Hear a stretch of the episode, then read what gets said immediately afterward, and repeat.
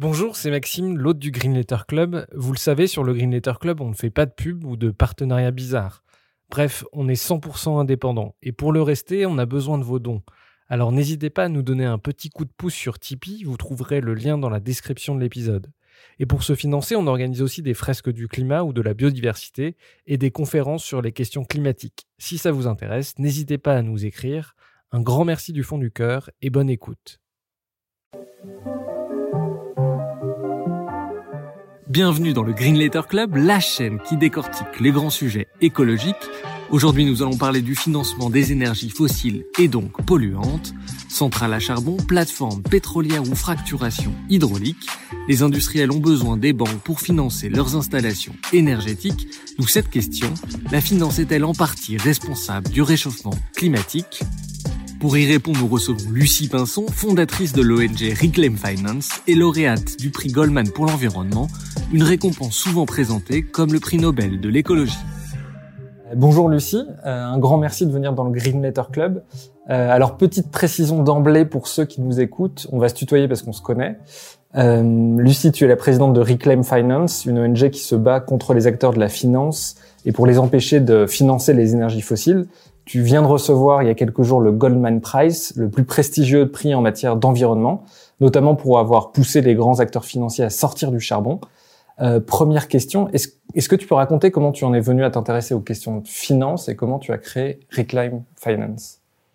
Oula, ça remonte loin dans le temps. Euh, les questions de finance, c'est euh, notamment quand je suis revenue euh, en France après mes études en Afrique du Sud, où j'ai fini mes études de sciences politiques à Paris et euh, j'ai notamment intégré les mouvements sociaux euh, situés à, Paris, donc les mouvements euh, type attaque. Euh, j'étais en stage à l'ETEC. J'étais notamment euh, du coup dans les organisations qui, participaient à l'organisation des contre-sommets contre le G8 et le G20 en, France.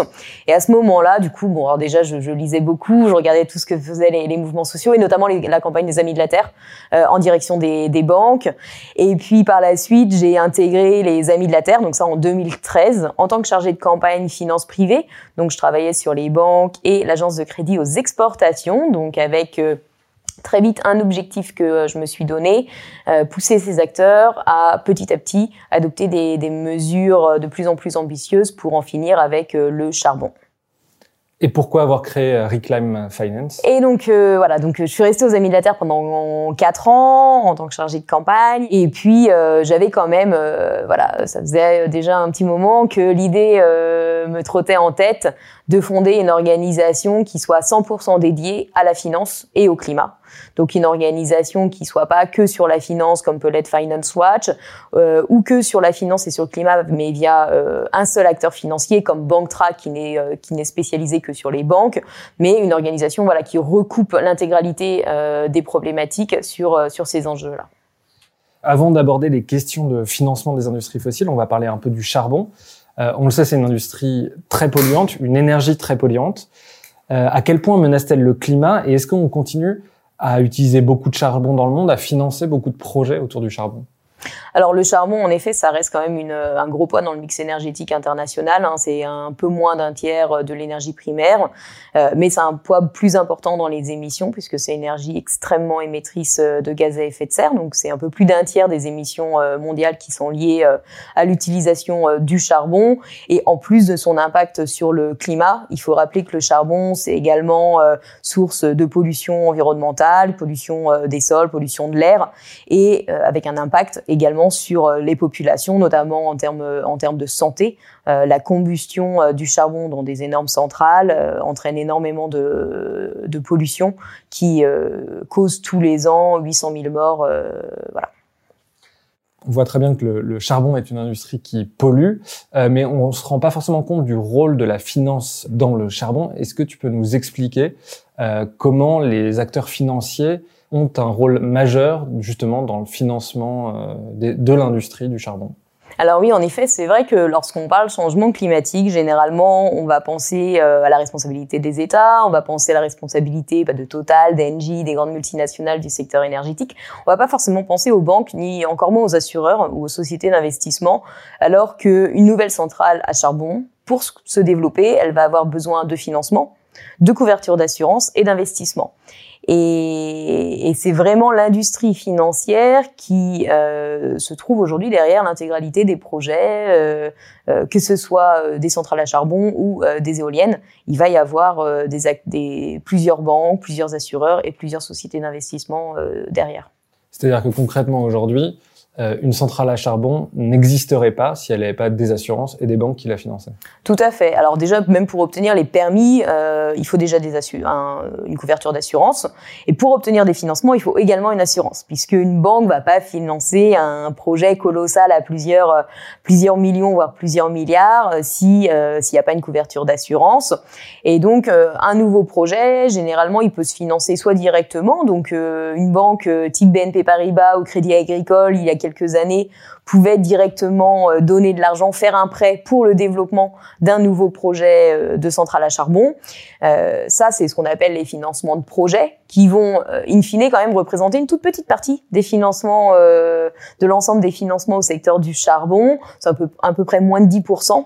La majeure partie des financements vont être des financements qui vont aller non pas à un projet, mais aux entreprises derrière ces projets-là. Et donc là, ça peut prendre différentes formes. Ça peut prendre la forme d'un prêt. Euh, donc ça, c'est assez classique. Mais ça peut aussi euh, prendre la forme d'autres services financiers, notamment euh, sous la forme de, de conseils.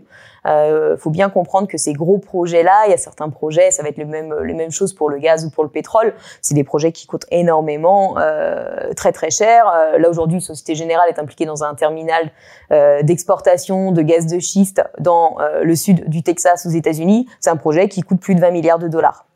Euh, et donc là, ces grands projets énergétiques ont besoin de banques également euh, et du conseil des banques pour monter en fait euh, le projet pour le développer et pour aller chercher tous les financements.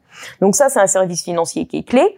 Un autre service financier qui est super important, c'est euh, les émissions d'actions et d'obligations quand euh, les banques vont pas prêter directement de l'argent à une entreprise, mais vont aider cette entreprise à émettre des actions et des obligations sur les marchés euh, internationaux pour euh, gagner le soutien euh, d'investisseurs et euh, augmenter la part en capital de leurs activités.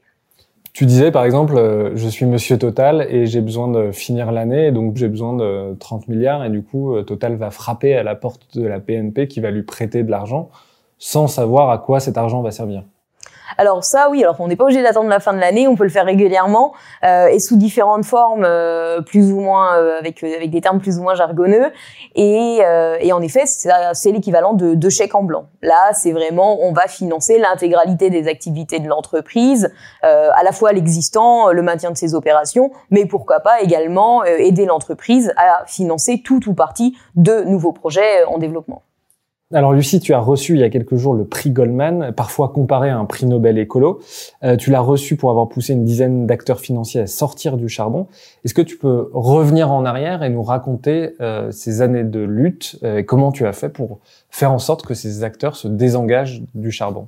Alors d'abord en 2013, quand on a commencé vraiment à se concentrer sur le secteur du charbon, les banques françaises, les assureurs, les investisseurs finançaient sans aucune retenue l'intégralité du secteur, que ce soit des projets ou des entreprises. Euh, on sortait à peine d'une grosse phase de débat où euh, le rôle de la finance dans le dérèglement climatique était questionné, euh, avec des acteurs euh, qui quelques années auparavant étaient encore à, à nier leurs responsabilités et euh, le fait qu'elles devaient choisir d'orienter d'une manière ou d'une autre leurs activités euh, leurs activités financières.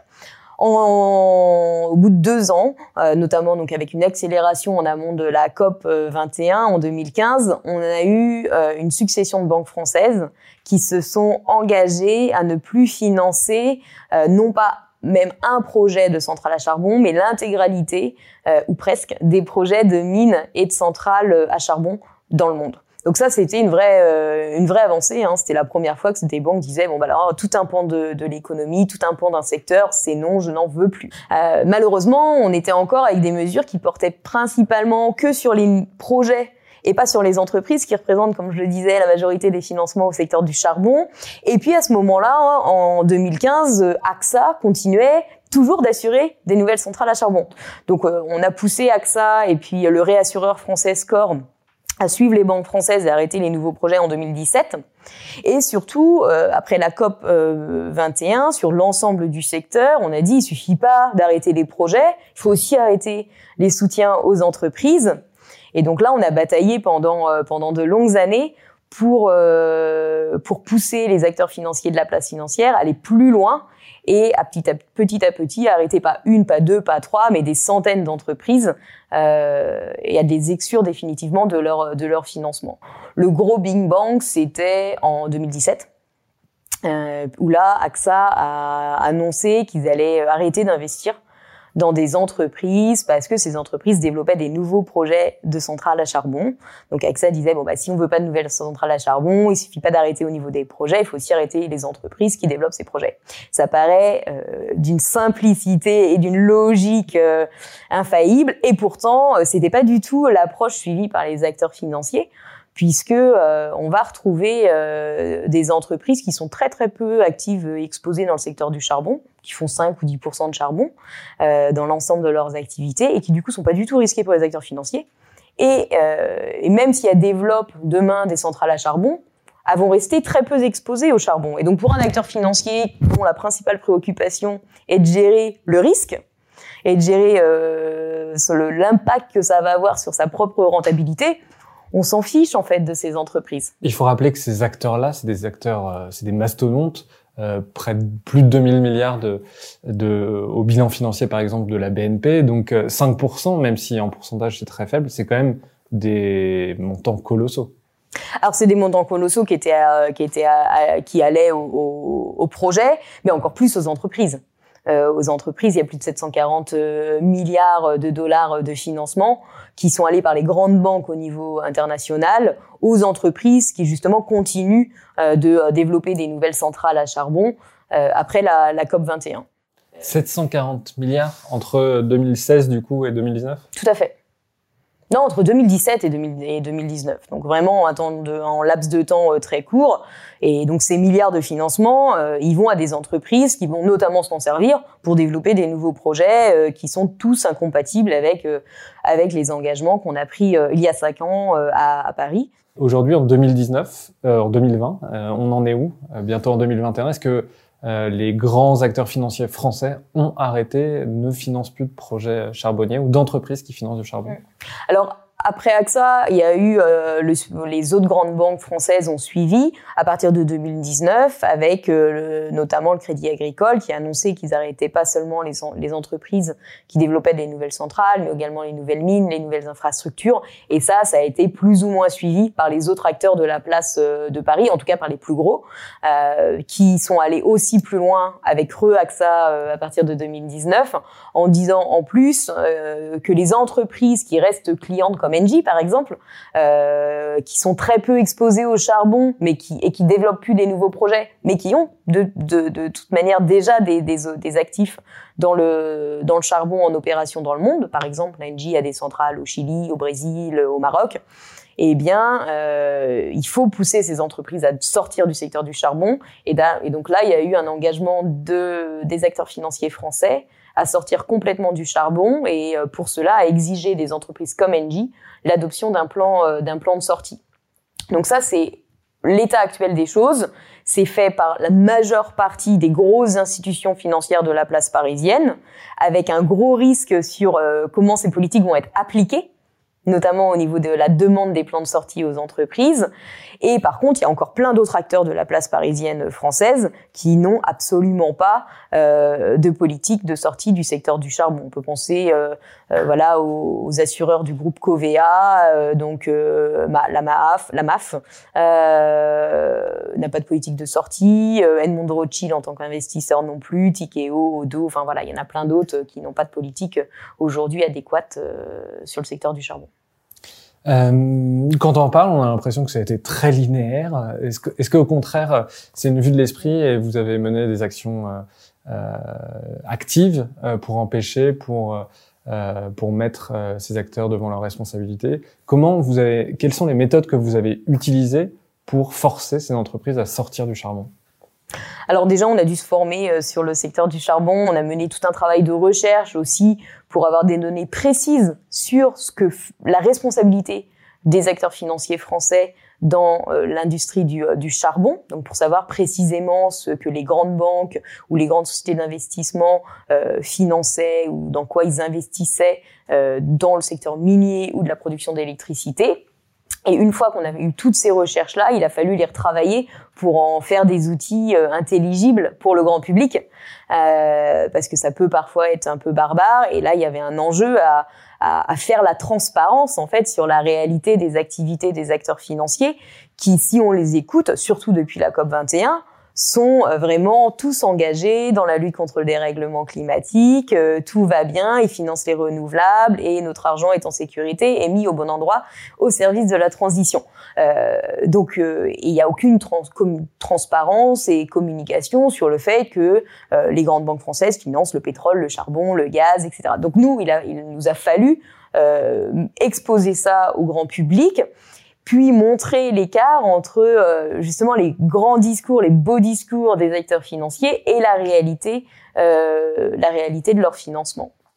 Et le, le poids de l'opinion publique, c'est le seul langage que ces acteurs financiers comprennent?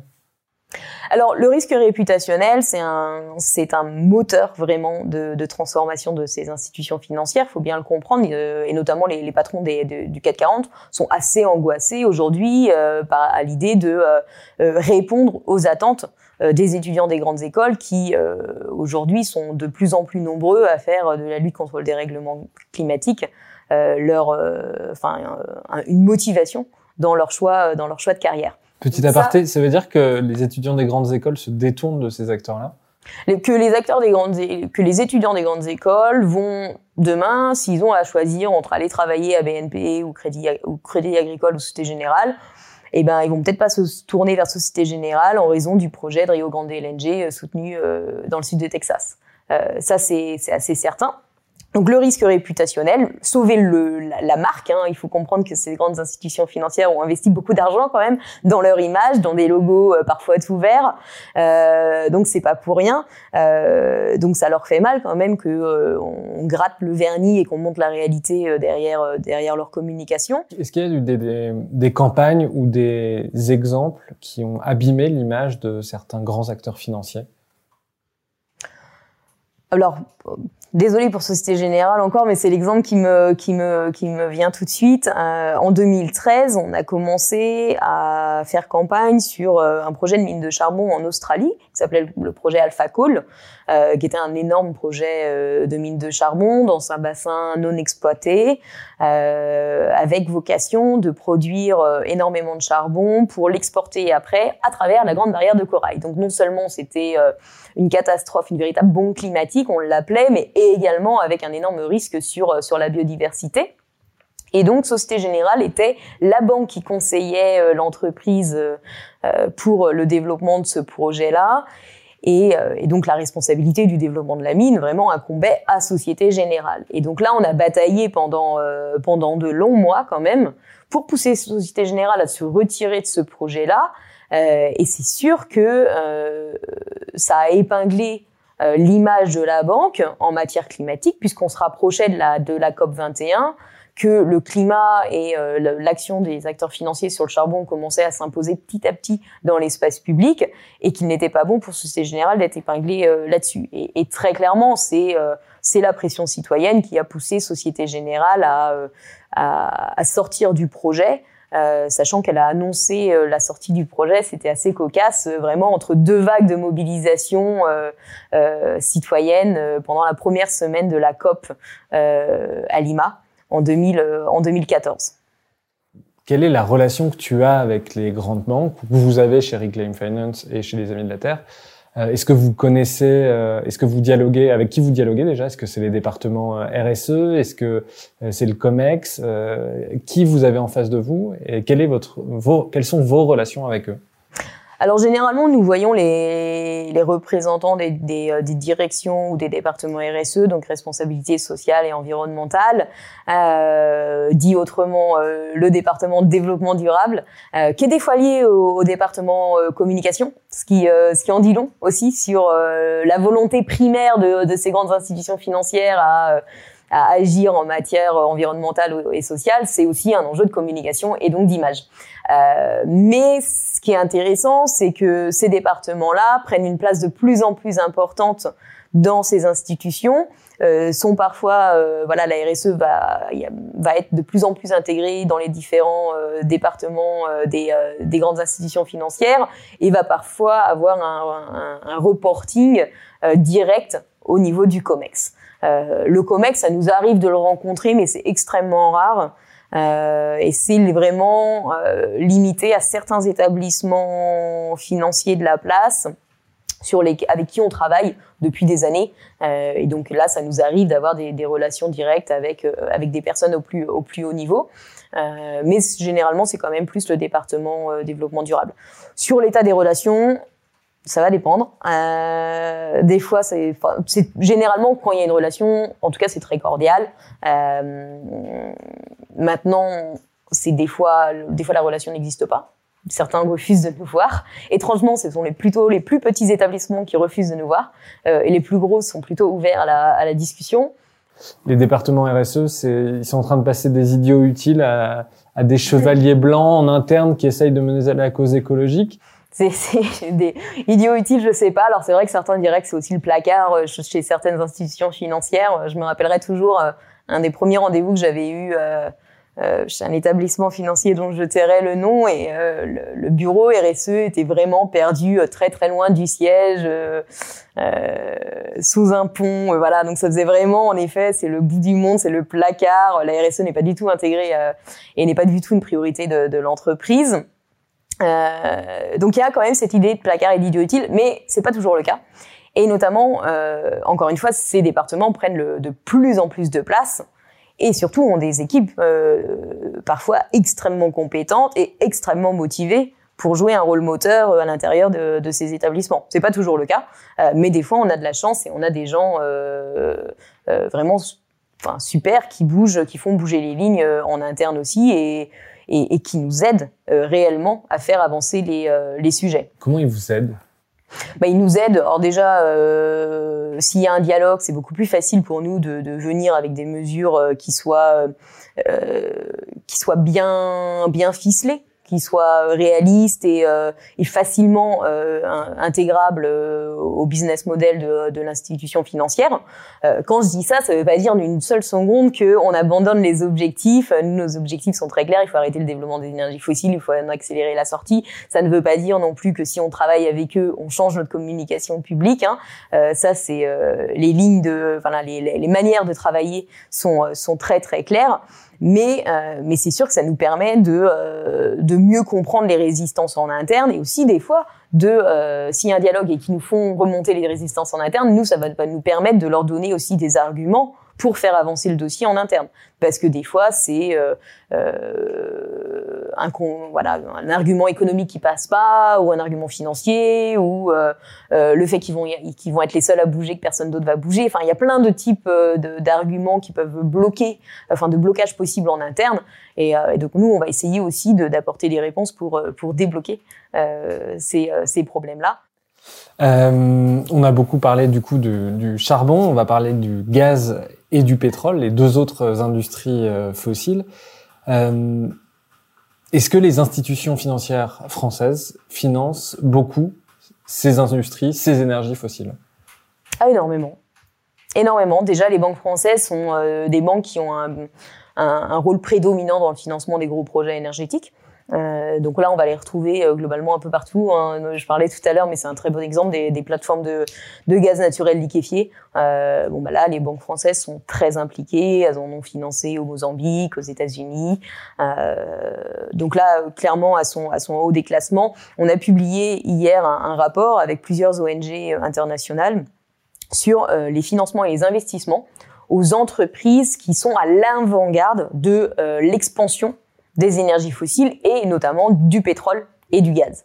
Et là, c'est assez intéressant de voir que finalement, malgré les efforts euh, faits au niveau français et l'idée selon laquelle le secteur financier français serait euh, bien en avance par rapport euh, à ses pairs au niveau international, eh bien, dans les 20 premiers financeurs, on va retrouver BNP Paribas, Crédit Agricole et Société Générale. Et donc, en fait, au niveau des classements, la situation n'a absolument pas changé par rapport à euh, ce qu'il en était il y a il y a sept ans. Sauf pour le secteur du charbon où là il y a eu vraiment euh, des avancées, mais pour le pétrole et le gaz, euh, que ce soit les forages en Arctique, les gaz et pétrole de schiste aux, aux États-Unis ou le LNG, on va retrouver les banques françaises partout, notamment parce que on a des banques extrêmement loyales aux majeures pétrolières et gazières. L'industrie pétrolière cherche de plus en plus de pétrole, en trouve de moins en moins, ça coûte de plus en plus cher.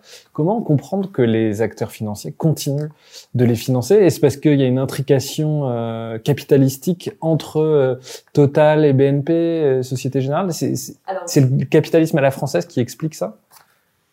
Le capitalisme en français est peut-être la troisième raison, euh, en effet, ou la première selon, euh, selon dans le, enfin, ils sont au même niveau, mais c'est vrai qu'il y a certainement, enfin, le fait que toutes ces institutions de la place financière de Paris sont très très liées. Euh, par si on prend Total par exemple, euh, Total a euh, quelqu'un de son de son board qui est au board de, de BNP Paribas. Inversement, il y a peu, il y avait également quelqu'un de Natixis. Donc c'est vrai que c'est un microcosme, qu'il y a des détentions d'actifs chez les uns et chez les autres, qui fait qu'elles sont très très liées. Euh, et puis après, il y a le facteur humain aussi, hein, c'est que euh, bah, le PDG de Total, euh, il connaît bien le PDG de BNP et les autres PDG de la place de Paris, et que on n'a pas forcément envie de fâcher un copain en, en, lui disant que son business model nous mène droit au chaos climatique et que, en plus d'être un danger financier, et, et que demain on va arrêter de le financer. Donc il y a ce premier problème-là. Et il y a le deuxième problème qui est que ces acteurs sont quand même colossaux et que euh, Total développe quand même du renouvelable qu'on veut financer. Total, c'est également des milliers de salariés dont il faut gérer les pensions, les retraites. Donc ça, c'est également des contrats court terme euh, qui tombent tous les ans et qui sont extrêmement rentables. Donc on n'a pas envie de se priver de cette euh, de cette rentrée d'argent d'argent là. Et puis, euh, j'avais un troisième argument, mais je l'ai oublié. Mais mais je retrouverai un peu plus tard. Ah si, Troisième argument, c'est tout simplement que euh, euh, il y a beau avoir euh, la science elle est très très claire. la science est très claire, on, va dans le mur.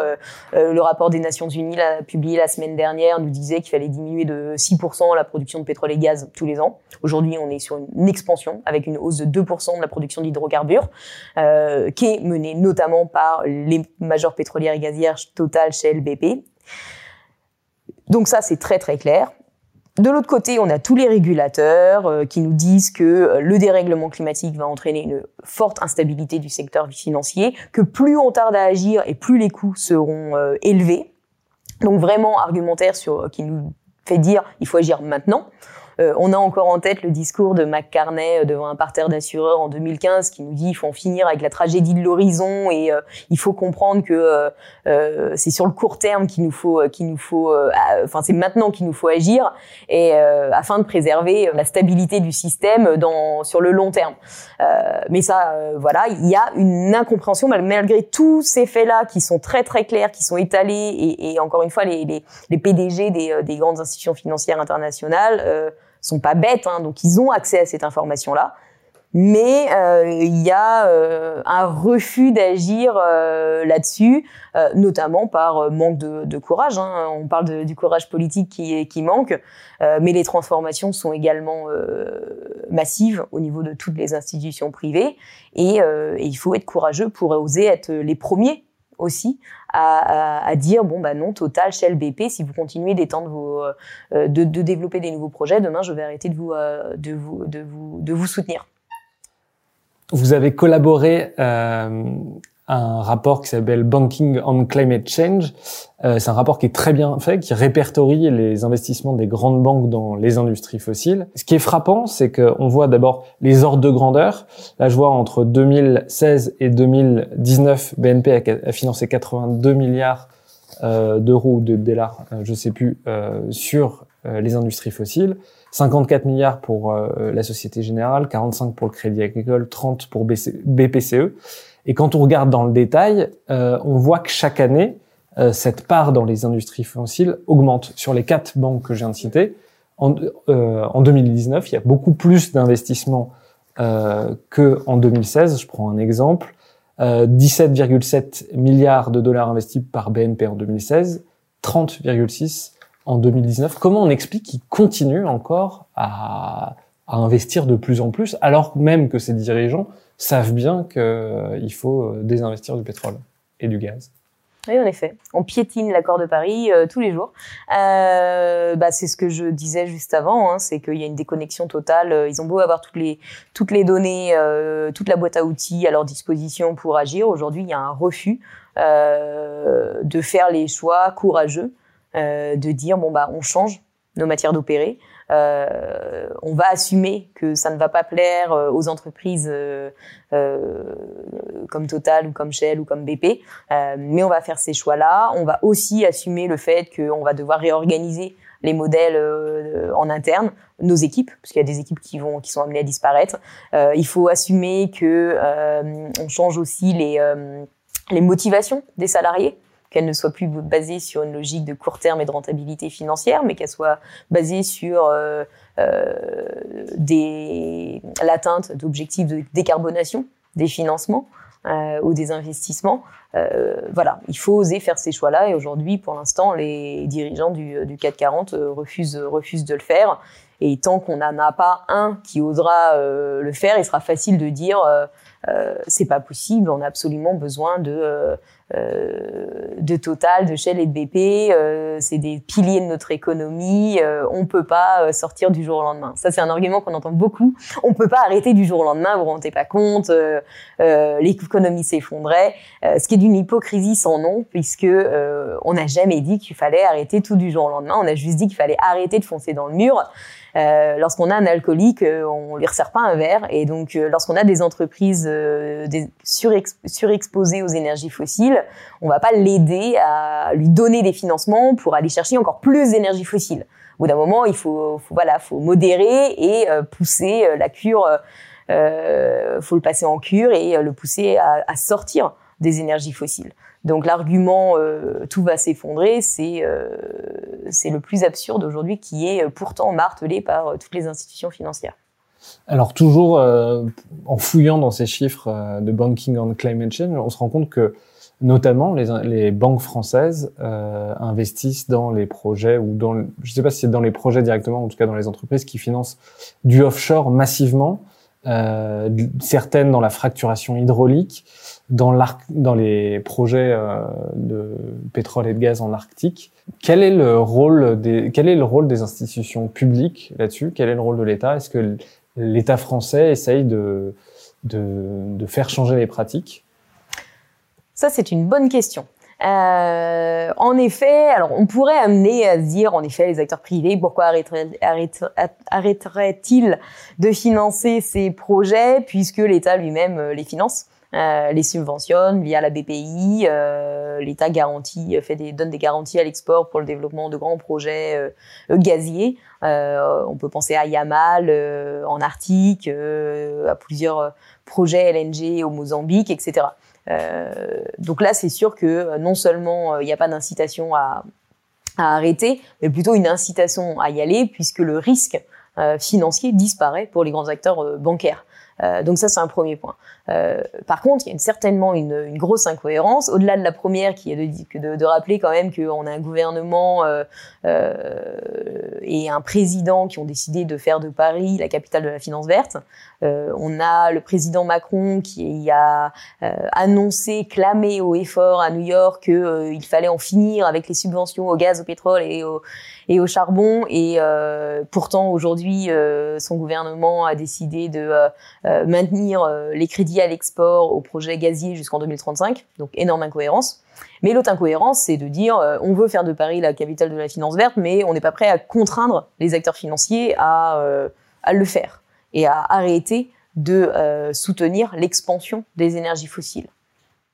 Ça, vous, vous avez des, des relations avec l'État, avec le gouvernement sur ces sujets-là?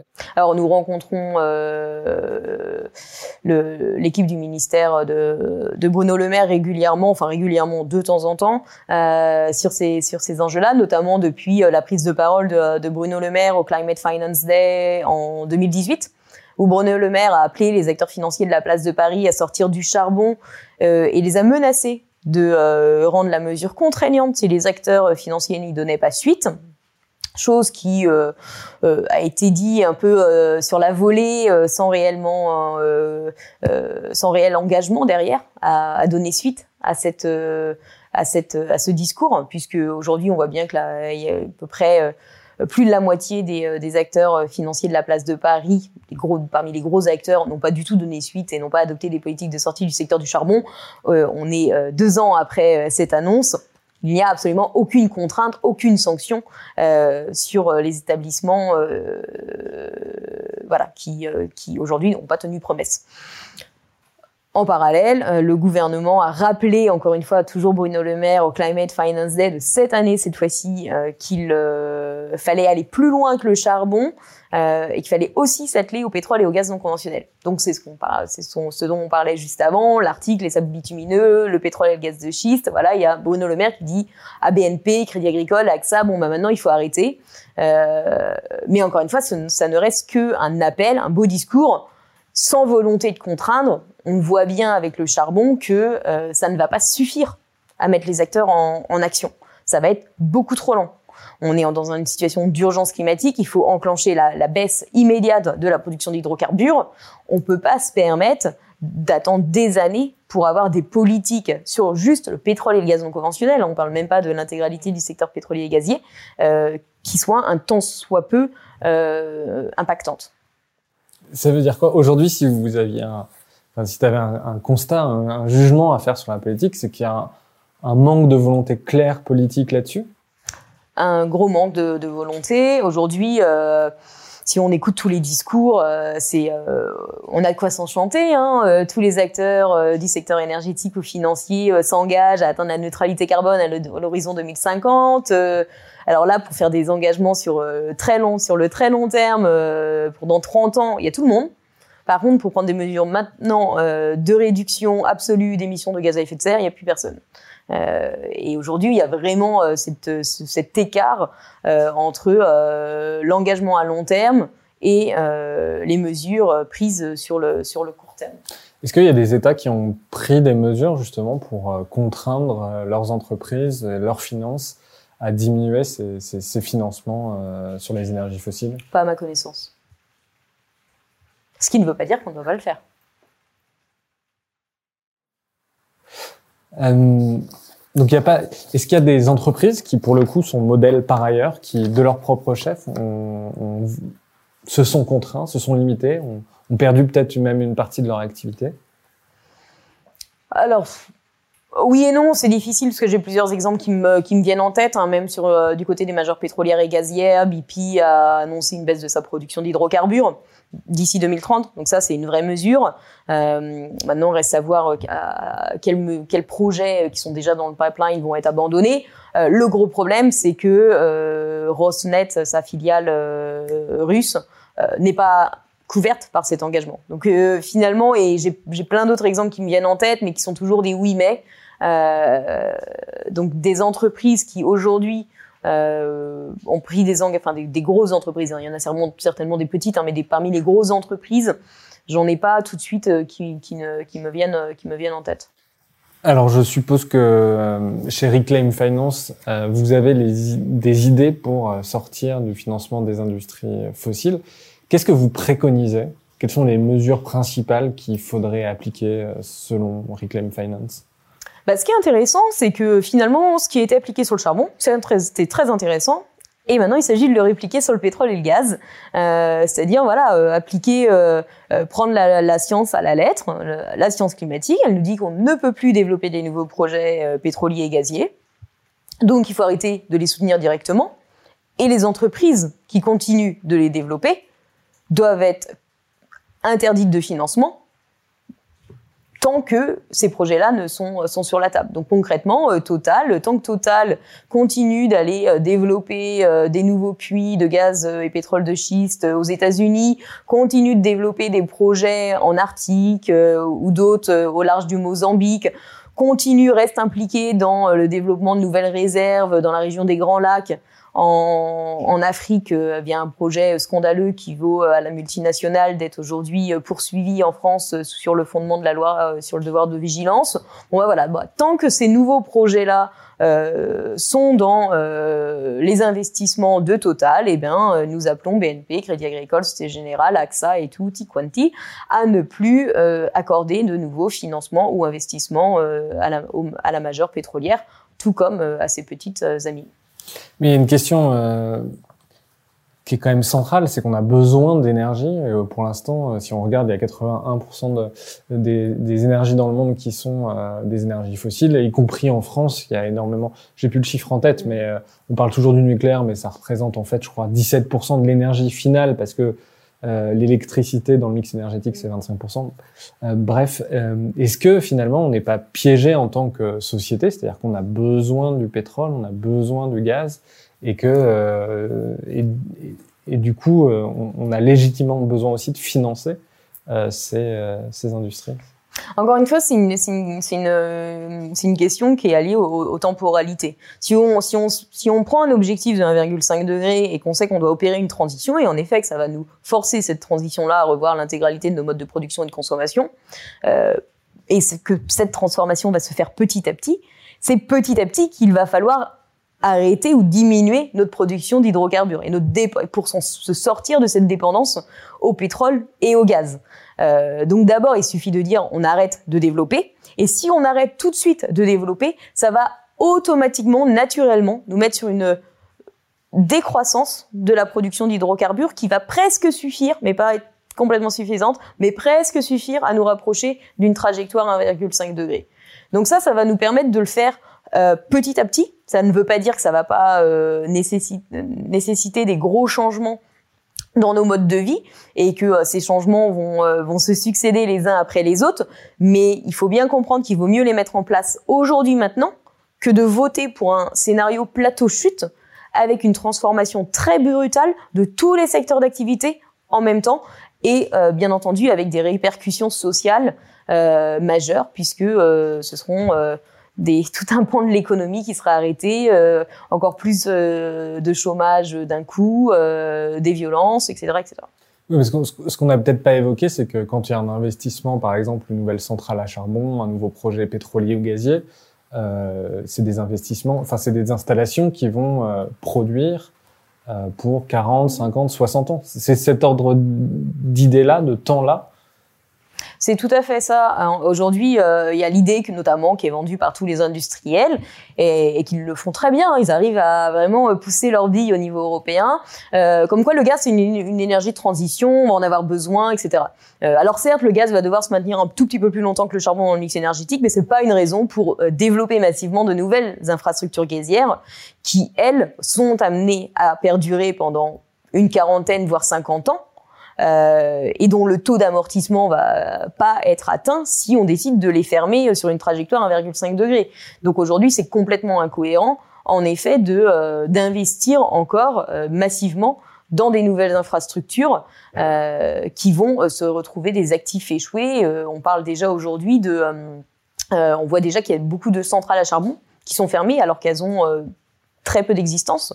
C'est ce qu'on appelle des baby coal plants euh, que nous sommes en train de fermer et c'était vraiment un échec, euh, un échec en termes économiques et, financiers. Euh, donc dès maintenant, en fait, cet usage, euh, toutes ces sommes d'argent, eh ben il faudrait mieux les mettre dans le développement euh, des alternatives, dans la transformation des, des réseaux, dans tous les efforts qu'il faut faire pour l'efficacité énergétique, etc. Comment fonctionnent les lobbies aujourd'hui de l'industrie pétrolière, gazière? Est-ce qu'ils vous ont approché? Est-ce qu'ils vous menacent? Est-ce qu'ils vous intimident? Et Comment vous voyez, vous, les lobbies aujourd'hui travailler? Alors moi déjà, j'aime pas le nom de lobby parce que je considère qu'on est un lobby. Euh, par contre, voilà, préciser qu'on est un lobby de l'industrie financière ou de euh, des énergies fossiles, ça oui. Euh, donc les aujourd'hui non, en tout cas on n'est pas menacé euh, du tout. Peut-être que ça viendra. Hein. On a des collègues au niveau international, euh, euh notamment outre-Atlantique, qui le qui le sont. Par exemple? Par exemple, on a l'entreprise ETP, qui est une entreprise qui est impliquée dans le développement de pipelines de pétrole lourd et de sable bitumineux aux États-Unis, qui a poursuivi en justice Greenpeace une entreprise, je crois que c'était une, une, ONG qui s'appelle Earthworks, je pense, euh, une, ONG de, euh, de population autochtone. BankTrack aussi était poursuivi par, euh, par cette entreprise-là, en raison de, des campagnes qu'il menait pour interpeller le secteur financier et les appeler et l'appeler à ne pas financer les pipelines en question. Donc c'était en plus quelque chose de très très indirect, mais ça n'a pas empêché l'entreprise de euh, de poursuivre l'ONG en, justice, tout comme Bolloré euh, peut poursuivre certains médias ou ONG euh, en France pour leur dénonciation de ces pratiques en Afrique. voilà, donc nous, pour l'instant, on touche du bois. On n'a pas été. on Vous n'avez pas, eu de procès encore? Non, du tout. dernière question, est-ce que pour les gens qui, ont, qui, qui, qui, partagent vos idées, qui comprennent le sujet et qui ont envie d'agir, euh, qu'est-ce qu'on peut leur dire de faire? Euh, Par exemple, s'ils ont des comptes à la Société Générale, à la BNP, euh, au Crédit Agricole, est-ce qu'il faut changer de compte? Qu'est-ce que vous conseillez aux gens aujourd'hui qui veulent agir et qui veulent forcer, contraindre les acteurs financiers à bouger? Plusieurs choses. Déjà, euh, faire entendre sa voix à l'intérieur, euh, alors qu'on travaille ou pas euh, dans ces établissements, hein, faire entendre sa position, son désaccord sur l'usage fait de leur, argent. il sera toujours temps, s'il n'y a pas de, de, réponse au niveau de l'établissement financier, d'aller voir si l'herbe est plus verte ailleurs et de se tourner vers un établissement dont les pratiques correspondent plus aux, souhaits des, euh, à leurs souhaits. Euh, on peut notamment penser à l'émergence de plaintes. Enfin, il y a quand même beaucoup d'alternatives aujourd'hui aux grandes banques. aux grandes banques. Par exemple, moi, ce que j'ai cherché personnellement, j'ai pas réussi. J'ai vu des banques en gestation qui allaient se lancer, euh, Green God par exemple, euh, en début d'année prochaine, je crois. Mhm. Euh, est-ce que vous avez des, enfin, est-ce que tu as des exemples en tête de banques euh, où on peut aller les yeux fermés, mettre nos économies? Bah, il, y a, il y a en effet les néobanques qui sont en train de se développer comme Helios, vers lesquels on pourra se tourner si euh, tous les gages en matière environnementale, et, sociale sont, sont maintenus. Euh, après, il y a aussi euh, dès maintenant euh, bon, le crédit coopératif qui est un, moindre mal, euh, même si le crédit coopératif a une filiale d'investissement qui continue d'investir dans les énergies fossiles. Pour l'instant, on a plutôt l'impression que ces investissements, en tout cas, donnent lieu à une véritable action de la part du crédit coopératif, puisque contrairement à AXA, Natixis, Amundi, toutes les grandes institutions financières de la place de Paris, Crédit Coopératif a voté pour la résolution climat déposée à l'Assemblée générale de Total cette année. Donc eux, en tout cas, euh, ils restent peut-être exposés aux fossiles, mais en tout cas, ils font tout pour euh, pousser les entreprises à se transformer. Donc le crédit coopératif est une, une possibilité en attendant euh, le développement euh, des néobanques. Et puis euh, par contre en termes d'épargne, parce que c'est l'épargne où on a beaucoup d'argent et moins sur le, enfin c'est pour certains, et, et c'est pas en tout cas sur le compte le compte courant, même si encore une fois il y a une tendance des Français à laisser l'argent sur les, les, comptes courants. via l'épargne, là on peut être un moteur de la transition écologique. Déjà on peut investir, on peut confier son argent à la nef dans les livrets, euh, les comptes à terme notamment. Euh, mais après, oui, plusieurs, si on veut aller au-delà de la logique de l'épargne et euh, vraiment investir, on peut investir dans le développement des énergies renouvelables avec énergie partagée, dans la protection des terres avec terre de liens. voilà, il y a plusieurs alternatives possibles aujourd'hui pour celui qui veut mettre son, argent au service de la transition. Ceci étant dit, euh, il va falloir aussi s'engager pour faire bouger les, euh, les grosses institutions financières. Donc c'est pour ça que c'est intéressant, euh, lorsqu'on est client ou pas client, euh, de les interpeller euh, publiquement, de soutenir aussi les, les, ONG qui travaillent sur ces questions-là. Hein. Je vais faire mon petit instant pub. Vous pouvez toujours apporter vos, vos compétences auprès d'ONG comme Reclaim Finance, comme les Amis de la Terre, soutenir ces ONG, relayer leurs messages, leurs campagnes. ça c'est évident que c'est un, un facteur euh, qui, qui, aidera, enfin, en tout cas, à aller beaucoup plus vite. Lucie Pinson, un grand merci d'être venue dans le Green Letter Club et à bientôt. Merci.